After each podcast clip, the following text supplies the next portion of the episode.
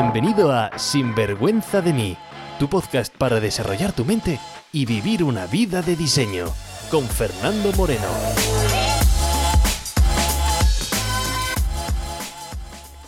Hola y bienvenido a un nuevo episodio de Sinvergüenza de mí. Espero que hayáis tenido una gran semana y que os estéis portando bien esta semana. En el episodio de hoy tengo una charla con un gran sinvergüenza de él mismo. Su nombre es Fran Pascual. Y si no lo conoces, pues te dejo algún dato curioso sobre él.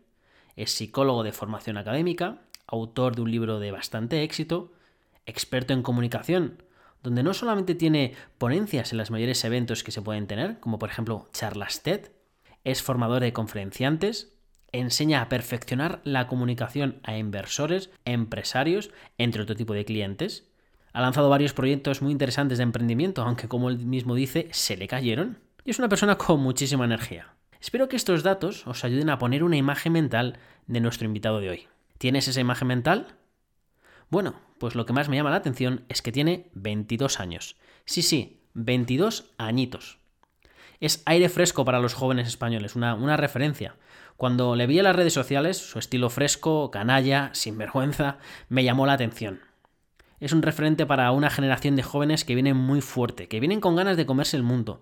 Una generación que ha crecido bajo la depresión de la crisis económica más grande de España, pero que vienen muy preparados para actualizar el panorama actual.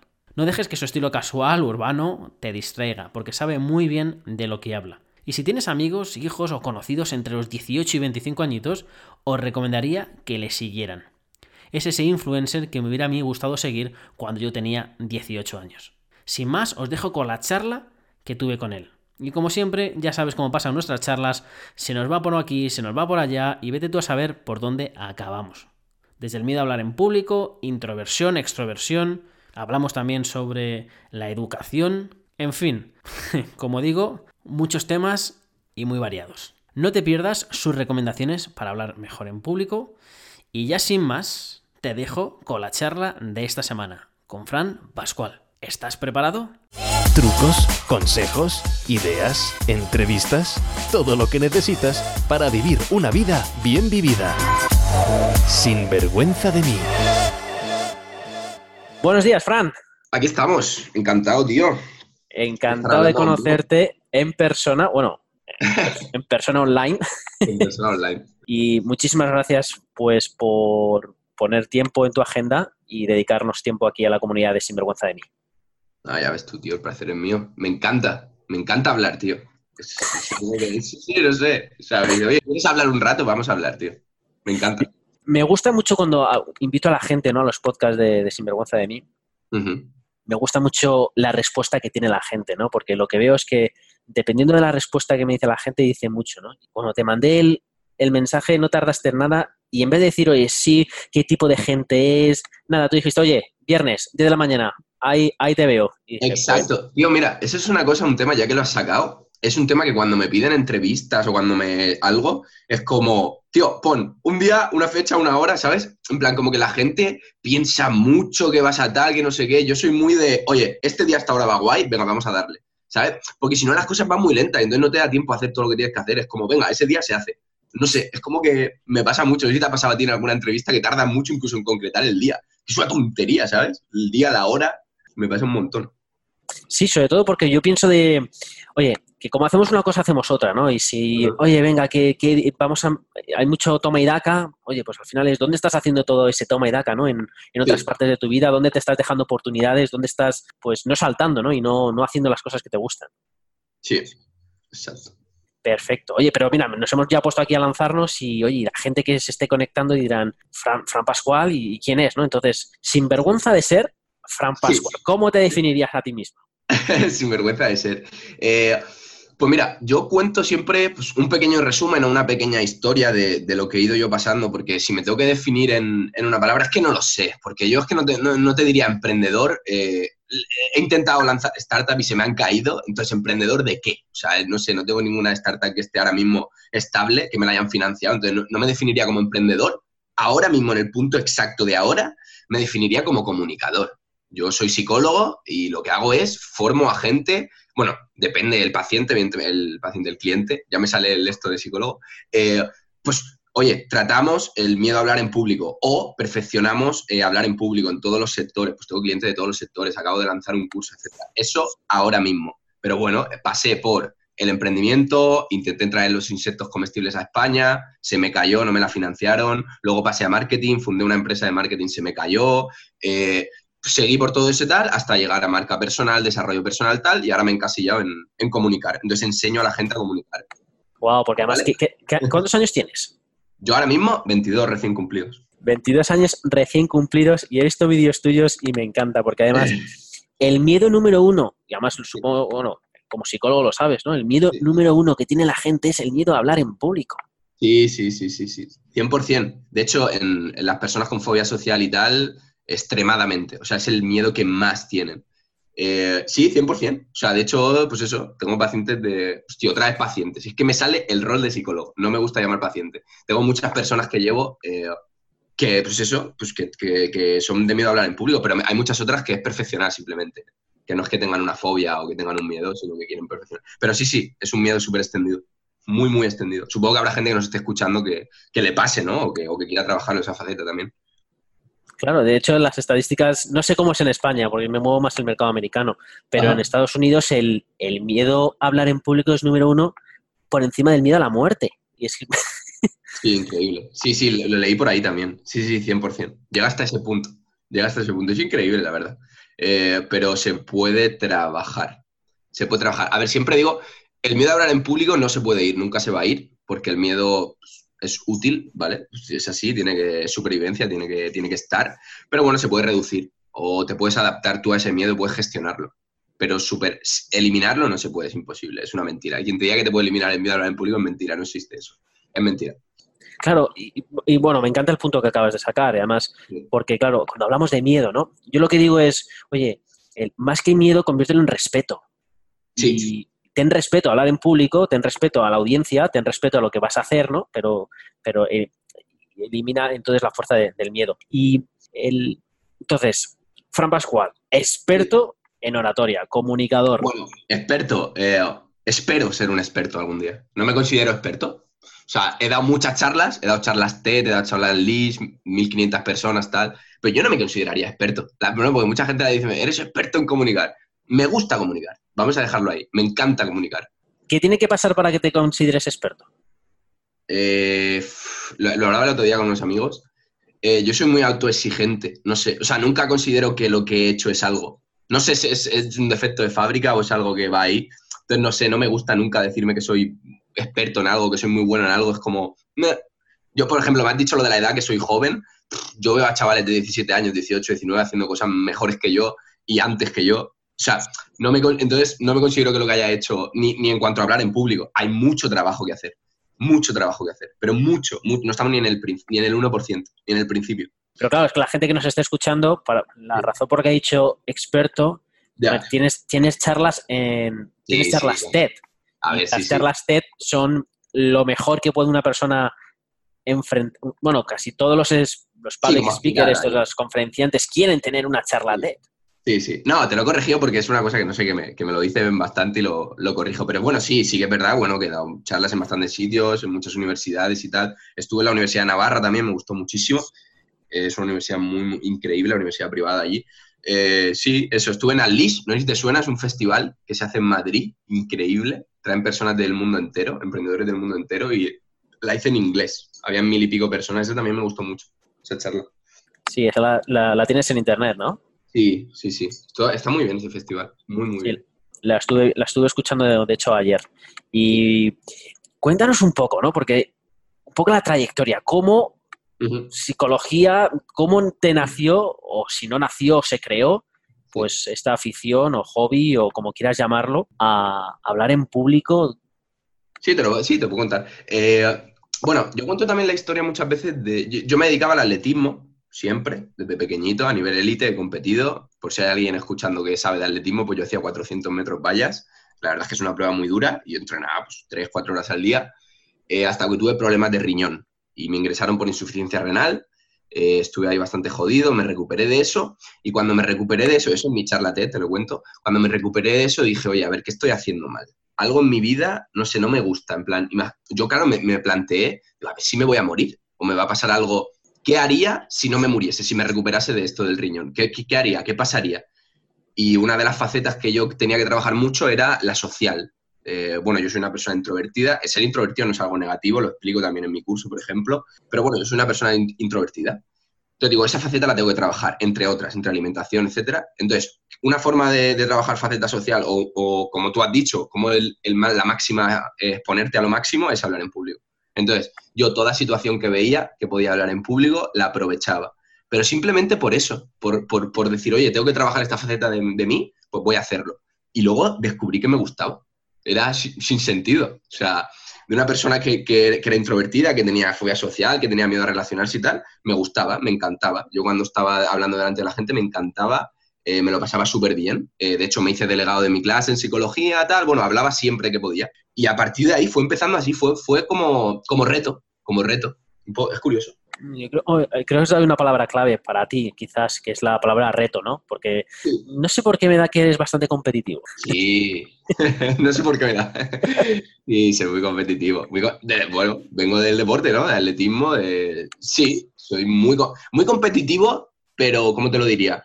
Pero muy respetuoso con mis rivales. Por ejemplo, ahora mismo, en el, en el sector, eh, yo con todos los emprendedores top, que están top arriba, todos me llevo bien y les promociono y, hablo con ellos y les ayudo y tal. Competitivo, pero, pero me porto muy bien con mis rivales. No competición de, guau, pues le voy a tirar para abajo, voy a hacer todo lo posible, que tal.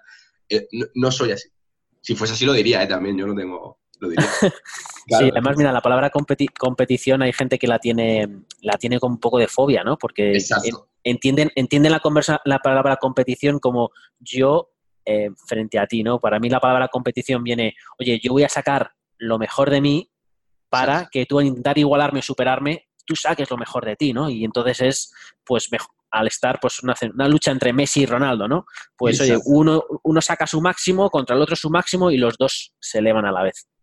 Exacto, exacto. Es exactamente lo que, te, lo que tú has dicho, depende de cómo entiendas la palabra. Claro, si tú le das la connotación positiva, le das la connotación negativa. Pero yo he visto speakers en escenario, por ejemplo, mi amigo Tomás Carnelo, no sé si lo conocerás o te suena, que yo lo veo hablar en público, digo, madre mía, increíble, increíble, hablas muy bien. Yo veo a mi amigo Javi Rodríguez y digo, increíble, hablan muy bien. Pero a mí me gusta hacer eventos con ellos. Yo, es que en comunicación también te lo digo, ¿eh? en comunicación no, yo creo que no puede haber una persona mejor. ¿eh? O sea, no existe, por ejemplo, te suena Tony Robbins, ¿sabes quién es? Trabajé para él. Sí, increíble. Eh, vale, Tony Robbins. Bueno, esa historia me la tienes que contar ¿eh? ahora. Tony Robbins, y tú coges a Gary Vee, también lo conoces, deduzco. Y la audiencia, supongo que le, sonará. Tú coges Tony Robbins, Gary Vee, son dos estilos de comunicación diferentes, pero los dos son los mejores del mundo en comunicar. Pero cada uno tiene su estilo. Uno es un tipo de energía, otro es otro tipo de energía. Por eso la competición en comunicación es difícil. ¿eh? Porque es que es depende, es depende. ¿Para qué? ¿En qué situación? ¿Cómo comunique? ¿A qué tipo de persona? Por eso en comunicación la verdad es que no, no puedes decir uno es mejor que otro. Esa historia me tienes que contar, ¿eh? te la contaré, te la contaré. Además, mira, me gusta, me gusta, me gusta un montón, y además que haya sacado también este tema, porque cuando ayer estaba, ayer hice una especie de, no sé, cuántas, cuántos vídeos tuyos me podía escuchar, ¿no? Y hablabas, eh, y me, además tu estilo me encanta porque es, me recuerdas mucho a Gary Vee en español en el sentido de, pues, no tienes filtro en lo que dices y en el cómo lo dices. sí, sí, me lo dicen mucho, me lo dicen mucho. Y además me, gusta porque se nota que es tu estilo natural, ¿no? Que puedes decir todos los insultos que quieras, pero es natural y congruente en ti, por lo tanto no chirría, ¿no? Es decir, no, no pretendes ser tú, sino simplemente eres tú. Exacto. Y lo que me gustaba era porque, claro, te escuchaba y hay mucha gente cuando habla en público, ¿no? Que es, oye, o soy conferenciante o soy comunicador. Y yo lo que te veo a ti es, no eres, aparte de ser un gran conferenciante, porque tus las charlas las, preparas muy bien, o están muy bien estructuradas desde un punto de vista de oratoria, pero lo que veo es que eres un comunicador y que da igual donde te suelten, que, mm. que lo que haces es transmitir y comunicar.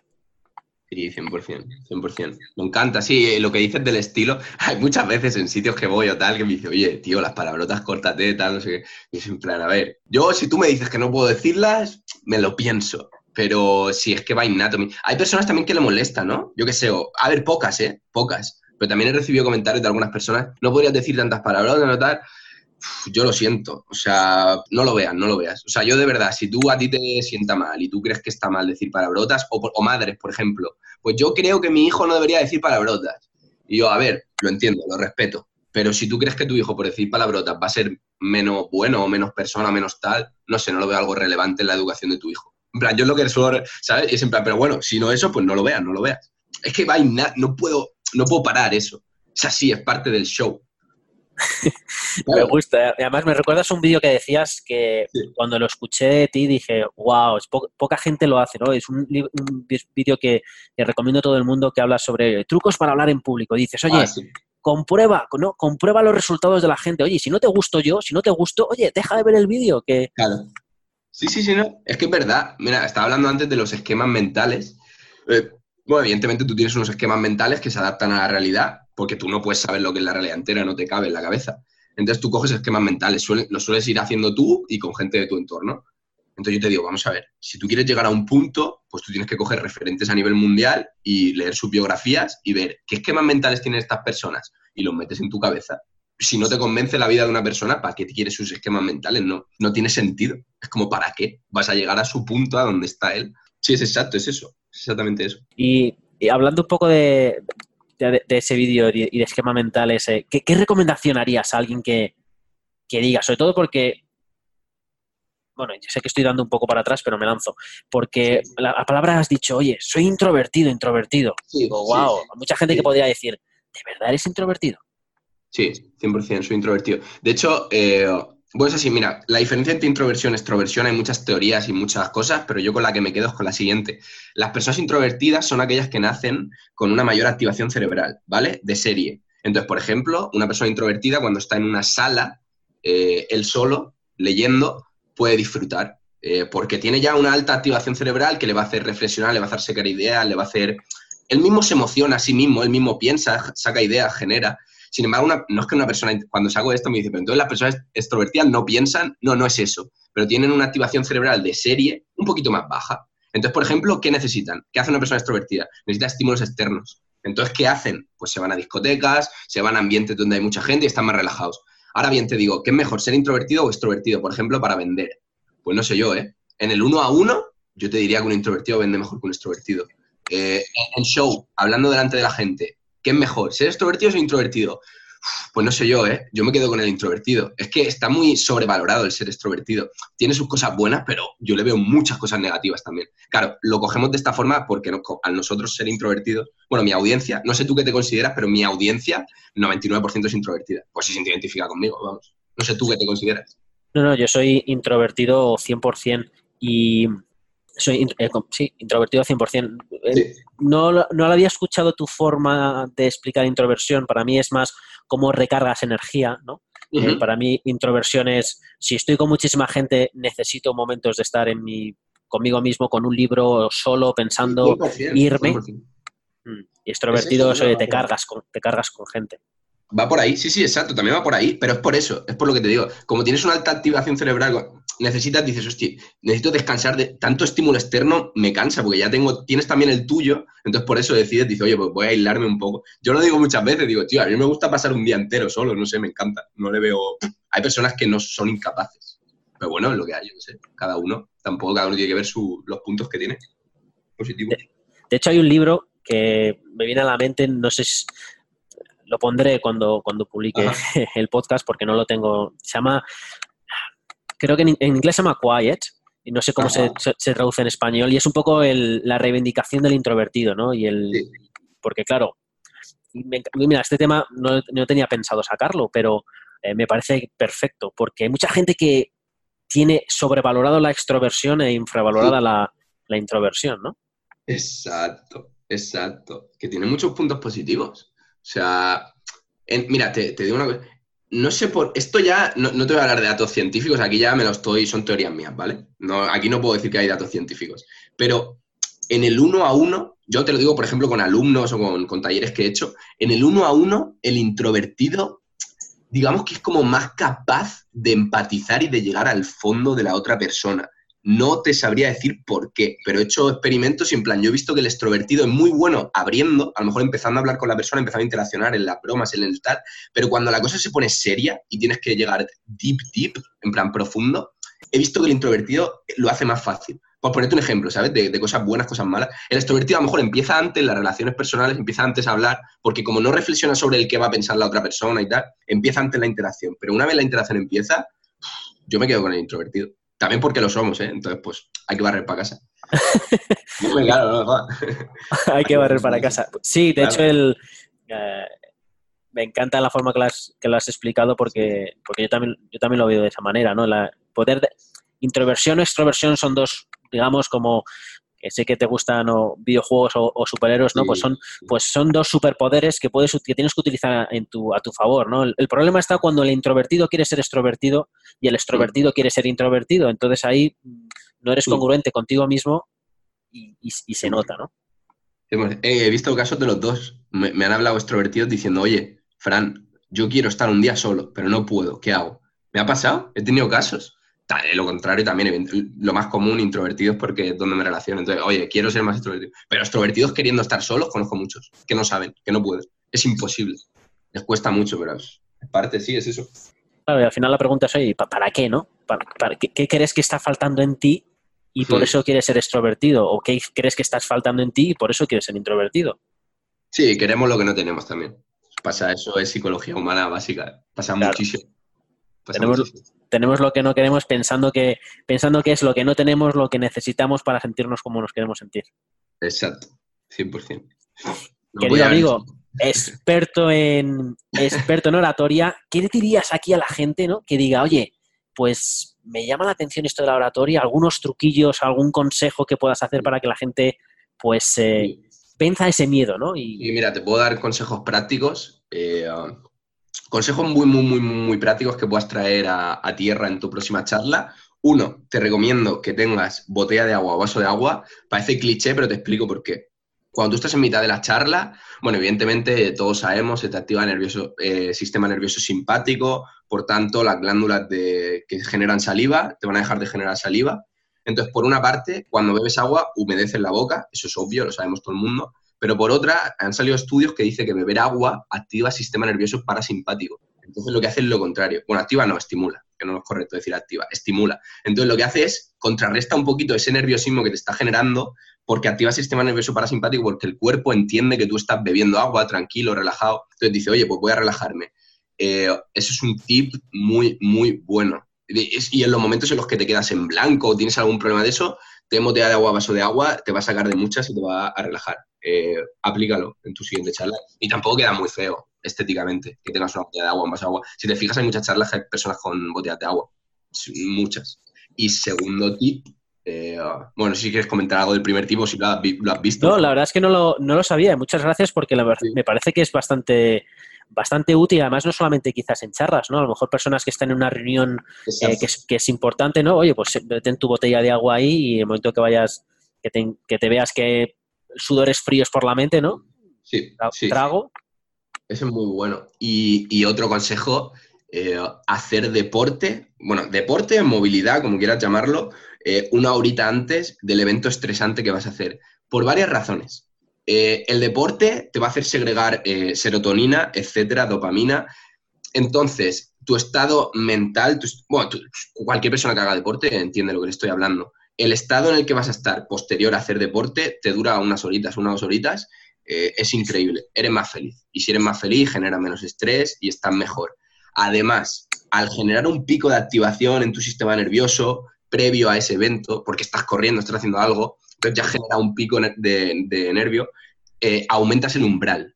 Entonces, cuando tú entras a tu reunión y hay un evento estresante, tú el umbral lo tienes más alto porque has corrido antes. Entonces, eso con la, dopamina, con la dopamina, etcétera, te va a hacer llevar mejor cualquier, una charla, una reunión, lo que sea. Entonces, hacer deporte. ¿Qué es hacer deporte? Pues si es cardio, si corre, mínimo 20 minutos corriendo. Eh, si es natación, pues lo mismo, 20, 30 minutos, no te pido más. Y entras en ese estado que es increíble. O sea, es increíble. Yo lo aplico siempre para todo. No sé si tú lo has notado después de hacer deporte, correr, natación, lo que sea estás en mucho mejor estado de ánimo. Sí, además, creo que, creo que todo el mundo cuando hace deporte, aunque no te guste el deporte, lo que te gusta es la sensación del después. Exacto. Por eso, entonces si lo juegas a tu favor, tío, y dices, mira, esto me lo llevo para mí y lo voy a aplicar eh, a mi reunión o a mi charla. entras en un estado, de hecho mi curso, hablar en público, al principio te digo una cosa, te digo, mira, este curso se aplica de esta forma. Los tecnicismos y las cosas de practicar voz, eh, la, la, comunicación no verbal, etcétera, son secundarios. Nuestra primera misión es saber entrar en estado de flow o en estado social. Si tú sabes entrar en eso, todo lo demás va después. Entonces, hacer deporte es una forma de entrar en ese estado. Todos los demás tecnicismos para mí son secundarios, van después, van detrás. La técnica va detrás del estado, para mí. Perfecto. Y, perfecto, y me encanta lo que dices. Y te voy a hacer una pregunta en cuanto a estado, entonces. Lo que voy a hacer es, oye, ¿cuáles son tus rituales? Aunque me has dicho dos ahora, pero ¿cuáles son tus rituales de justamente, eh, me has dicho uno una hora antes y uno pues mientras, ¿no? Pero justamente cinco minutos antes, diez minutos antes o, un minuto antes, ¿cuál es tu estado? ¿Cuál es tu ritual para entrar en estado?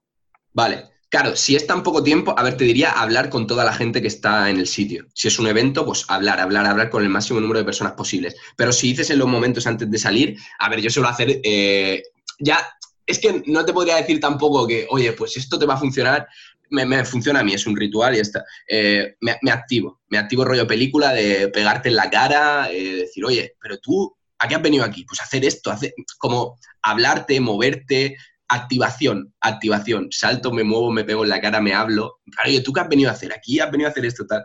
Eso, o sea, plática, eso, suelo hacer eso siempre, siempre. Perfecto.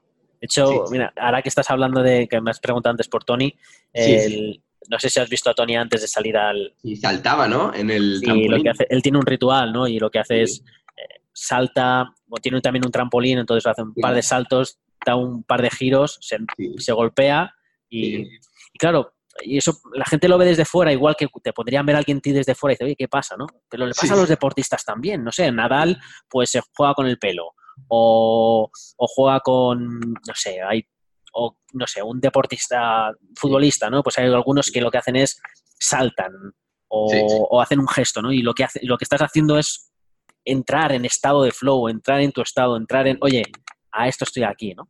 100%. Y te lo explico en el, en el curso, también te lo explico, te hablo de rituales. Pero ¿sabes lo gracioso? No sé, ¿lo has escuchado alguna vez? Que la gente dice, eh, por ejemplo, que existen posiciones de poder, ¿no? dice, oye, pues yo tengo un ritual, me pongo en tal posición de poder y entonces entro en no sé qué. Error. O sea, no existen posiciones de poder objetivas. Eso es mentira. No existe, se ha comprobado científicamente. Lo bueno del asunto es que son posiciones de poder subjetivas. O sea, un ritual tuyo puede ser eh, levantar el dedo índice y, yo qué sé, y hacer skipping y darte dos vueltas. O sea, el ritual no hay ninguno que sea objetivamente útil. Es la subjetividad que tú le des. Si para ti es útil, está demostrado que aumenta rendimiento, pero no está demostrado que sea objetivo. Por ejemplo, tú le das un ritual a otra persona y no le tiene por qué funcionar. Eso es gracioso, porque hay gente que copia como posturas de poder o levantar la mano, no sé qué. Eso es mentira. Es si te funciona a ti. Entonces, si tú le das subjetividad y para ti tiene valor, tiene valor. Si no, no. Palabra clave para mí que dices, y es el, si tú le das el significado. Porque claro, un gesto... No, no tiene valor por sí mismo. Claro, y lo, mismo, y lo mismo digo, ¿no? ¿Sabes? Si tú ahora mismo estás conduciendo y le enseñas un dedo a, un conductor, pues eh, se va a enfadar, va, a pitarte, ¿no? Y, pero claro, es, es, un dedo, ¿no? Si vas a otras culturas donde ese gesto no se hace, pues eh, no vas a activar nada en la otra persona, simplemente es un dedo, ¿no? Exacto, no, porque se habla mucho de eso, ¿no? De comunicación no verbal, de tal, no sé qué. Hay mucha magia por ahí también que no, que, que a lo mejor tiene sentido, pero hay que explicarla bien que no, científicamente, pues hay cosas que no, están demostradas, que no son así. Pero bueno, mientras funcione, ¿sabes? Mientras aumente el rendimiento de las personas, pues, para mí perfecto. Y no sé si has visto una charla hablando de lo de la, pose del poder. ¿Has visto un TikTok sobre la pose del poder? No, tío. Pero dice que es verdad o que es mentira. no, no la he visto. Pues mira, te lo recomiendo. Es, es en inglés y tengo el nombre de la mujer en, si pones, eh, de, eh, está en inglés, creo. Entonces, si pones de Power Pose TikTok, habla sobre el, justamente sobre el ritual de la, de la pose de poder y te habla científicamente de, datos sobre una pose en concreta que solamente ah. que tienen las personas, tienen los animales y sobre qué, cambia en la, en la, bioquímica interna de, la, persona. lo recomiendo y lo recomiendo a las personas que estén escuchando nuestra no, a ver, te he dicho lo de las poses de poder porque, por ejemplo, en, bueno, hice el trabajo final de grado, etcétera, sobre hablar en público y investigué bastante sobre poses de poder y encontré más cosas en contra que a favor. Sí, evidentemente, a lo mejor es verdad que hay una línea de investigación que está, estaría guay, la verdad es que esa no la vi, pero encontré muchas más cosas en contra. Pero claro, será depende de la pose, a lo mejor ella hace una específica que sí que la, la ha demostrado, estará guay. O sea, es probarlo, si funciona. Y para, pero para mí, fíjate, para mí es, eh, es la combinación de las dos cosas que, estamos hablando, ¿no? Porque si tú haces una, haces un gesto, ¿no? Y dentro de ti estás diciendo, esto es una mierda, esto es una mierda, esto no funciona, me va a salir mal, me va a salir mal, me va a salir mal. Eso, esa historia que tenemos en la cabeza es la que va a ganar, ¿no? Y la que lo que te va a crear el nerviosismo. Exacto. Porque, oye, y una cosa, trucos de... Le he escuchado algún truco tuyo en, en, en, algún vídeo YouTube, ¿no? De, oye, cuando estás en escena, ¿no? ¿Qué hacer para... ¿Cuáles serían los dos, tres consejos que dirías a la gente para vencer miedos o para, ya que estás en escena, o cómo prepararte? ¿Qué podrías decirnos? Sí, de ahí te puedo decir varias cosas. Cuando una vez estando en escena, eh, le das más importancia a las cosas de las que lo tienen. Por ejemplo, las diapositivas no son tan importantes como te piensas. Eh, por ejemplo, eh, que tengas un error no es tan importante como te piensas que no sepas ligar dos ideas o se te haya olvidado decir algo, no es tan importante como te piensas. Es como el seco cognitivo de Spotlight Effect. Te, te crees que todo el mundo te está mirando, te está analizando, entiende lo que dices y te lee el pensamiento. Y eso es mentira. Y hay muchas cosas que la gente no percibe. Entonces, yo recomiendo que tú salgas en el máximo estado de, oye, es más importante cómo voy a decirlo en el estado en el que estoy que lo que voy a decir. Sí que es importante, tienes que sacar datos, tienes que sacar cosas que sean reales, que, sean, que estén científicamente probadas. Pero no me vale una charla que, esté muy bien preparada en cuanto a datos y luego no esté bien transmitida, porque ¿cuál es la finalidad de una charla?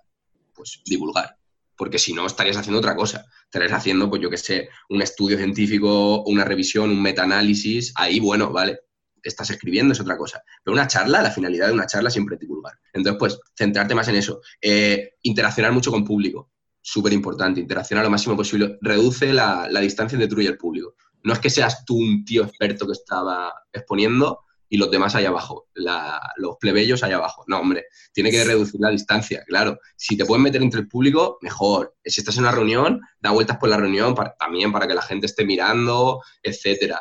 Eh, yo creo que esos serían los principales consejos. Que no le des tanta importancia a las cosas, a los pequeños fallos, a las pequeñas cositas, no la tienen. Si a ti te estresa esas cosas, es peor. Es mucho mejor que estés feliz, aunque eso lo pases por alto. me gusta, me gusta el, me gustan mucho las cosas que has dicho, ¿no? Y sobre todo el, oye, ¿cuál es el propósito, ¿no? De hablar en público. Claro. El propósito de hablar en público es transmitir, ¿no? Es el, divulgar. Y una de las cosas que dices en, uno de tus vídeos, dices, oye, el, el, truco está en centrarte en ellos, no en ti. Exacto, exacto. Sí, sí, 100%. Es verdad, eso no te lo he dicho también. Claro, sí, sí, sí, yo de las primeras cosas que pregunto cuando voy a una charla es, ¿el público quién es? Pues claro, las historias que cuentes o lo que quieras transmitir, pues depende del público. A niños de 13 años no le interesa lo mismo que a personas de 40, que a personas de 50, que a, y el sector en el que estén, 100%, eso es verdad. Que te crees que lo importante eres tú, tu idea, lo que quieres decir. A la gente le importa a ellos mismos. Sobre todo eso con inversores, ¿ves? Eso lo he trabajado bastante en startups que quieren presentar a inversores. Oye, pues estudiate al inversor qué, le gusta, qué hace, y entonces tírale por ahí, háblale por ahí, si él lo que quiere escuchar son cositas que le gustan o, cosas que le aportan. Me gusta, me gusta. Y además, eh, eso yo supongo que también lo que hará es quitar un poco el miedo, ¿no? Porque cuando subes al escenario y piensas que todo que es el egocentrismo, ¿no? El, soy el centro del universo, todo el mundo me está mirando a mí, es todo lo que yo hago, es todo lo que yo digo. Entonces, claro, ahí supongo que el miedo es cuando empieza a hacerse más fuerte. Sí, 100%, 100%. Nada, las personas, y hay muchas veces que tampoco te están escuchando tanto como tú te crees, o te están prestando atención tanto como tú te crees. Eh, sí, eso sí es como que te quita, ¿no? Te reduce, te, baja ahí la presión y, te, funciona bastante bien. Sí, sí. Perfecto. Oye, y dices que das eh, charlas, que tienes cursos, eh, ¿cómo funciona eso? Sí, mira, ahora mismo acabo de sacar de Natural Speaker. bueno, están cerradas las inscripciones, pero lanzaremos otra vez en unos meses con actualizaciones y tal. Um, bueno, eh, mira, una cosa muy buena que tiene mi curso es que a los mejores alumnos de cada ciudad me los traigo a las charlas. Pues claro, yo eso es lo que me gustaría haber tenido. Yo cuando empecé, es que en España está muy poco expandido, hay muy pocas escuelas de hablar en público o un organismo oficial muy grande que lo haga. Hay cositas, pero no hay cosas muy grandes. Vale, tienen las TED por ciudades, etcétera. Eh, conozco varios pero no, no, no, no, no, no hay nada que le dé una oportunidad, por ejemplo, a un chaval de 17 años, 18 que quiera dedicarse a eso, no sabe dónde tirar. Entonces, pues bueno, mira, en el curso una de las cosas que hago es, te doy la oportunidad de hablar en, en mis charlas. Eh, luego, aparte, pues bueno, también está, hay personas que prefieren que trabajes con ellos uno a uno, individualmente, incluso presencial. Eh, ¿Por qué? Pues porque quieren preparar un discurso específico o quieren preparar algo específico. Entonces, nada, pues eso es lo que trabajo. Sí, lo acabamos de lanzar hace poquito, tres semanas el curso. La verdad es que bastante contento. ¿Qué es presencial? Eh, no, el curso que he lanzado es online, pero eh, lanzaremos una versión presencial probablemente con mi universidad, la de aquí de Elche, la UMH, probablemente lanzaremos una presencial. Lo que sí que hago son eventos presenciales eh, hablando sobre el curso y hablando de cosas del curso. Estoy haciendo un tour por, por España. Alicante, Madrid, Barcelona, Málaga, Galicia. Oh, Y además, mira, yo vivo, bueno, vivo parte en España y gran parte del tiempo vivo en Australia y ahí en, en, Australia el mercado está muy desarrollado dentro de lo que es pues las charlas o dentro del mundo de desarrollo personal no hay muchos eventos donde hay muchos speakers, es justamente lo que estás haciendo tú, esta idea que tienes o este negocio que tienes en, países como Australia y Estados Unidos es muy, muy, muy demandado. Sí, increíble. Claro, no, no sé si en Estados Unidos vamos sin duda, en Australia también. En España es eso, falta. Falta y es el paso que estamos ahí, estamos viendo bastantes cosas para hacer, concursos de speakers, etcétera, comunidad de speakers. Eh, es lo que hace falta. Un poquito como Dale Carnegie, no sé si te suena Dale Carnegie, el autor de eh, cómo, cómo, ganar amigos e influenciar a las personas, How to Influence People and Win Friends. Bueno, pues él hizo, fue el primer, el precursor de todo este tipo de eventos y de cosas, etcétera. Lo hizo por el mundo entero, increíble. Escuela de comunicar, etcétera. No sé, si no lo conoces te recomiendo eh, todos los libros. Sí, de hecho el, yo creo que fue de los primeros libros que, que me leí y, está en mis libros, en mis libros favoritos de el, el que justamente el que acabas de mencionar. ¿Qué te iba a decir? ¿Y la gente que acude a tus cursos, qué edad suelen tener? La, gente que... Vale, la, en el online, por ejemplo, pues la verdad es que tengo de todas las edades, ¿eh? Pero sí que es verdad, mira, que a lo mejor en el público online, pues a lo mejor le interesa eh, a un perfil más de rollo 20 años a 30 y pico, pero luego, por ejemplo, también he hecho mentorías presenciales con gente del sector inmobiliario de 47 años. O sea, depende del perfil. También, bueno, estoy preparando Mastermind, no sé si conoces el concepto, un fin de semana en una casa, eh, es un poquito más high ticket, pero bueno, estás eh, con, las personas dos días, etcétera, y es todo presencial. depende de la persona, le ofreces un, un formato u otro. Eh, también, pues, persona que se dedica a marketing y tiene una startup, pero quiere prepararse la exposición a los inversores y te contrata cinco sesiones online para preparar solo eso. Tengo varios perfiles, la verdad. O sea, tengo un público ahí bastante amplio. ¿Cuál es tu página web? ¿Cómo la gente puede encontrarte? Vale, me puede encontrar en... la cosa debería ir más fácil porque ahora mismo la página web mía principal, que es franbarrapascual.com, está de baja entonces me puede, puede ir a mi perfil de cualquier red social y le da el link y ahí podrá ir a la web de mi, de mi curso. Ahí va a ser lo más fácil porque tienes todo, tienes mi biografía, tienes todo. Ahora mismo no tengo página web principal de contacto, de mentorías, etcétera, esa está de baja, pues estamos renovándola. Pero puede contactar pues, conmigo a través de cualquier red social.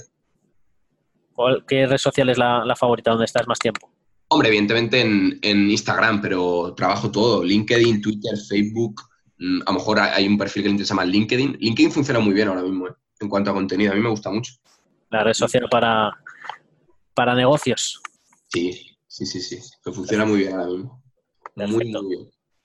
Perfecto, perfecto. Oye, ¿y qué crees que, que podría, no sé, eh, tú que estás acostumbrado también a que te hagan entrevistas, sí. ¿qué cosa dices, oye, mira, sabes, me hubiera gustado decir esto y no me has dicho, o la conversación ha ido por aquí, me hubiera gustado que fuese por allá? Hmm, la verdad es que hemos tocado todos los palos, ¿eh? Ahora, mira, sí, un palo muy grande, o sea, un tema muy grande que podríamos haber abierto, pero que ahora no da tiempo porque haríamos cuatro entrevistas, es el tema de la educación. El tema de la educación es un bloque muy grande. Educación pública, privada, dónde, por qué, qué carrera. Eso es un tema, además me toca mucho la fibra porque ya acabo de acabar la universidad. Eh, es un tema muy grande, es un tema con mucha polémica. Eh, Tendríamos para cuatro entrevistas. No sé, si, no, sé cuál es tu opinión acerca de, la educación. Eh, la verdad es que bajo mi experiencia, lo que yo he vivido, eh, no, no me convence. O a mi perfil de persona no le va bien. A lo mejor a un perfil general de población le va bien, a mi perfil de persona no. ¿Qué, significa que, ¿qué significa que no te convence? No me funciona, no se adapta a mí. La, la que yo he vivido. Supongo que habrá tipos de escuelas, tipos de universidades, pero no, mm, no, no, no va con el tipo emprendedor, no va con esa persona. Es, es para, genera trabajadores, pero no genera emprendedores. O no genera... están saliendo carreras nuevas, ¿eh? Yo soy consciente de eso, está saliendo el lane, etcétera, cosas muy aplicables, muy prácticas. Pero yo eso no lo viví cuando yo empecé, etcétera. Entonces, me dejó mucho que desear la educación, desde todo, desde, desde instituto a universidad. Mucho que desear. Sí, la verdad es que es, un tema que, como bien dices, se puede, podemos estar aquí cuatro entrevistas y eh, podemos generar la mayor eh, la mayor polémica del mundo, ¿no? Exacto, exacto, exacto. Yo la verdad es que me mojo, ¿eh? En todos los sitios, en radio, cuando estoy en todas las radios, en todo lo que sea, yo digo mi opinión y es lo que hay, es mi experiencia, ¿sabes? A lo mejor hay personas que han estado en escuelas muy buenas y les ha encantado y les ha funcionado y les ha ido todo bien y yo encantado, pero yo es la experiencia que he tenido. Mira, yo al final mi, experiencia y lo que siempre digo es que con 17 años escoger qué carrera vas a, decidir me parece que es eh, debería ser considerado pues una especie como de delito, ¿no?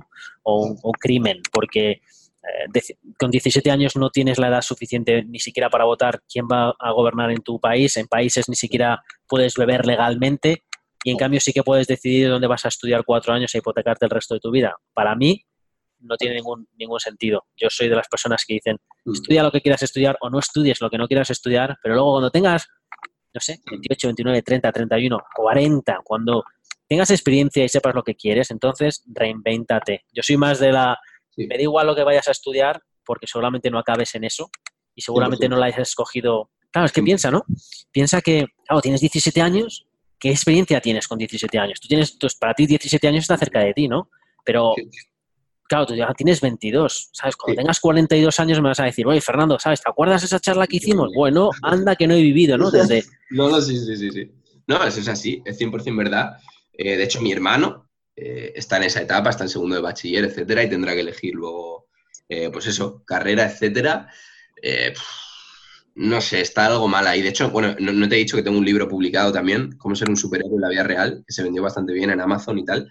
Eh, que ahí lo que te digo es, mira, yo prefiero que después de segundo debate te tomes un gap year, que se hace mucho en América, ¿no? El gap year este que te vas a viajar por ahí a ver otras cosas, también por lo de los esquemas mentales. Pues, tío, tú has vivido 17 años y has vivido con tu familia y en tu barrio.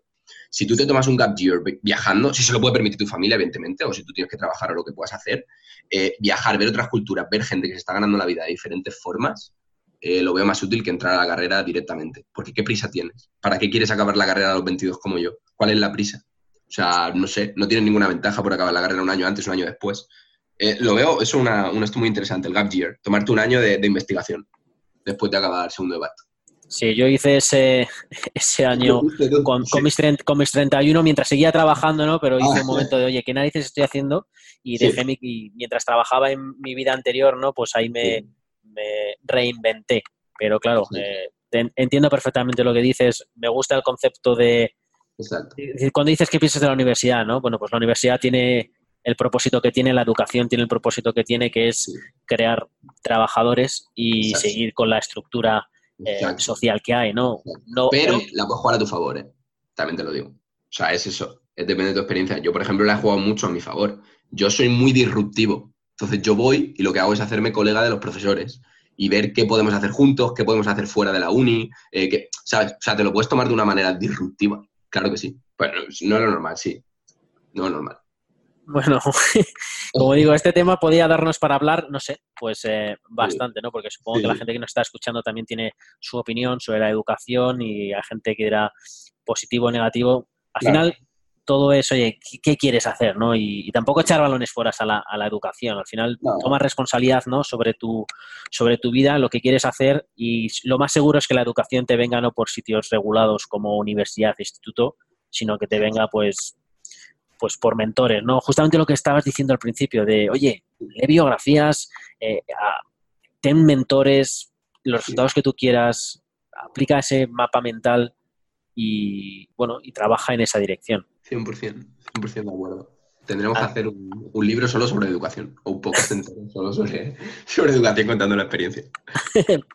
La verdad es que sí, sería un libro, un libro interesante. Aunque yo, sinceramente, es una guerra que yo te veo muy apasionado, es una guerra que yo directamente ni la juego ni la, des- ni la juego, pero más que nada por, por lo que decía, ¿no? Al final es, oye, eh, para mí la educación empieza cuando... Me da igual los años que nos esté escuchando a las personas, que tengas 30, 40, 50, que en cualquier momento puedes eh, empezar. De hecho, uno, mis próximos, no sé si ya estará publicado cuando, cuando publique eh, esta entrevista, pero un podcast que, que quería hacer es justamente eso, ¿no? El volver a nacer, el reinventarte, el que no tienes que, que porque hayas escogido algo con 17, con 18, con 20, oye, que siempre puedes hacer un control Z, ¿no? Volver atrás y, no en el tiempo, pero sí en decisiones y, y reinventarte. 100% de acuerdo. Así que, querido amigo, ¿hay algo entonces que se haya quedado y que has dicho, mira, Fernando, aquí para algo que puedas añadir en cuanto a ora- oratoria o algo que digas, mira, esto sí que sí tendrían que saberlo? Nos vamos a, nos vamos a quedar con eso. Nos vamos a quedar con eso. Si- a ver, si te tengo que decir un consejo, evidentemente, no, no, no, no porque es cliché. Este, a ver, consejo para mejorar en oratoria es practicar, ya está, no tiene más. O sea, es así, es así. Si te puedes grabar en casa y te, analizas tus movimientos, etcétera. Yo le pongo ejercicio a mis alumnos, te puedes grabar en casa con el móvil, analizamos movimientos, etcétera. Pues una, una forma práctica de hacerlo en tu casa. Eh, o- ese sería el mejor consejo que te puedo dar. Ya no abro más temas polémicos porque hacemos otro podcast. Alguno hay por ahí, alguno hay por ahí. Perfecto. Pues entonces, si te parece, pues lo dejamos aquí. Sí, nada, un placer, tío. Me ha encantado. Un placer, encantado de conocerte. Oye, por cierto, si, porque has mencionado un par de, de amigos, si te digo, oye, alguien que te gustaría que dijera, oye, Fernando, mira, a esta persona la tienes que entrevistar sí o sí porque, porque A puede Tomás, añadirte Tomás. mucho valor. ¿Quién me Tienes dirías? que entrevistar a Tomás, tío. Tomás Carnelo. Te va a encantar, además. Perfecto. Tomás Pues. Luego te pues me lo apunto aquí y le contactaré y le diré, oye, tengo un colega tuyo que dice que, dice que estaría genial que, que habláramos. Sí, díselo, díselo. Te va a encantar. Perfecto, pues entonces un placer, encantado de conocerte, querido amigo, y hasta la próxima. Placer.